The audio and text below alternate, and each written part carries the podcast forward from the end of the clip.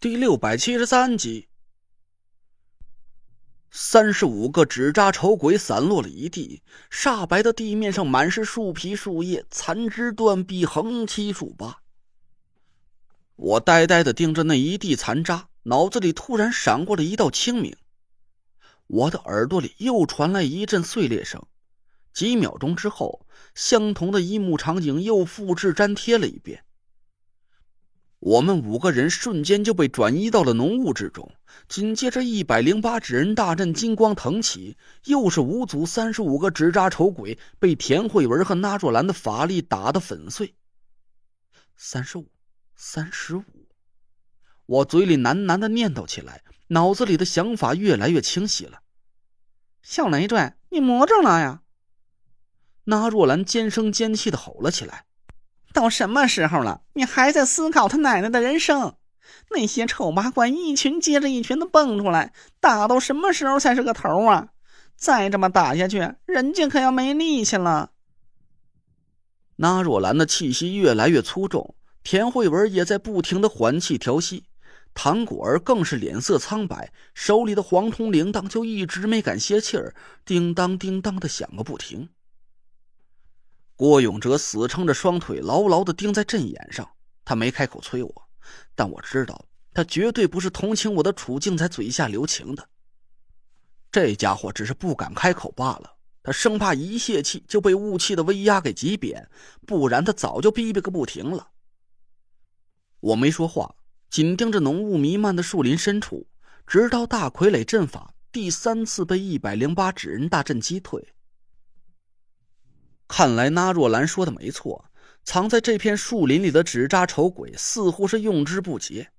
再这么耗下去，田慧文和那若兰非得给累到吐血不可。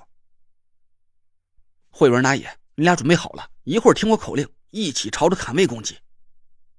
我话一出口，田慧文和那若兰脸色一喜。怎么，你想到破阵的办法了？我微微一笑，很装叉的挑了挑眉头。经过刚才大傀儡阵法的三轮攻击，我已经琢磨透了这个阵法的玄机所在了。每次攻击都会出现五组纸扎丑鬼，每组七个，一共是三十五个。这个数字绝对不对。就像一百零八纸人大阵一样，要想达到纸扎阵法的极致威力，所出现的纸扎人数一定要符合几九之数。简单点说吧。威力最大的纸扎阵法，要么就是九个纸扎小人，要么就是九的倍数，绝不可能出现三十五这么怪异的数目。以七倍数的阵法来对付我的九倍数阵法，要是对手是个普通的纸扎师，我倒是不觉得奇怪。但大傀儡阵法的主人是天尊级别的大纸扎匠，他不可能不清楚这个道理。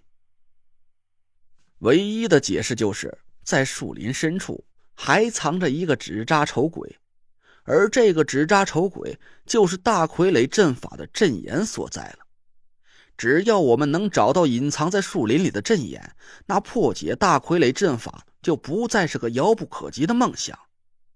至于我们怎么找到树林深处的阵眼，哼，其实答案就在对方所使用的法术里。我们五个人被不停的转移到大傀儡阵法的陷阱里，这就是大纸扎匠把空间融合在纸扎阵法之中，而这种空间转移的法术，却恰恰是苏梅的拿手好戏。师夷长技以制夷，既然大纸扎匠教了我这么高级的一种法术组合，那我回报他最好的办法。就是用空间术突然出现在他面前，赏他一个清脆悦耳的大逼斗。果儿，你看好了树林里的雾气，一会儿里面还会闪起一道白光，好好记住那个方位。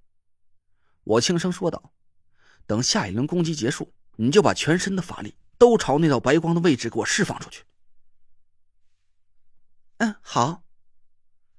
唐果儿躲在郭永哲背后，一边摇着手里的黄铜铃铛，一边紧盯着树林深处。几秒钟之后，浓雾里白光一闪，咔咔的轻响再次传来。唐果儿猛地一晃手里的铃铛，嘴里咒语飞快的念起，一个青绿色的光点清清楚楚的出现在白光闪起的位置上。我们又被大傀儡阵法的空间术转移了位置，但那个青绿色的光点在白雾之中非常显眼，清晰的出现在我们左前方。果儿，动手！我一声轻喝，唐果儿马上闭上眼睛，一片浓郁的木形之气顿时腾起，朝着青绿色光芒的方位弥漫了过去。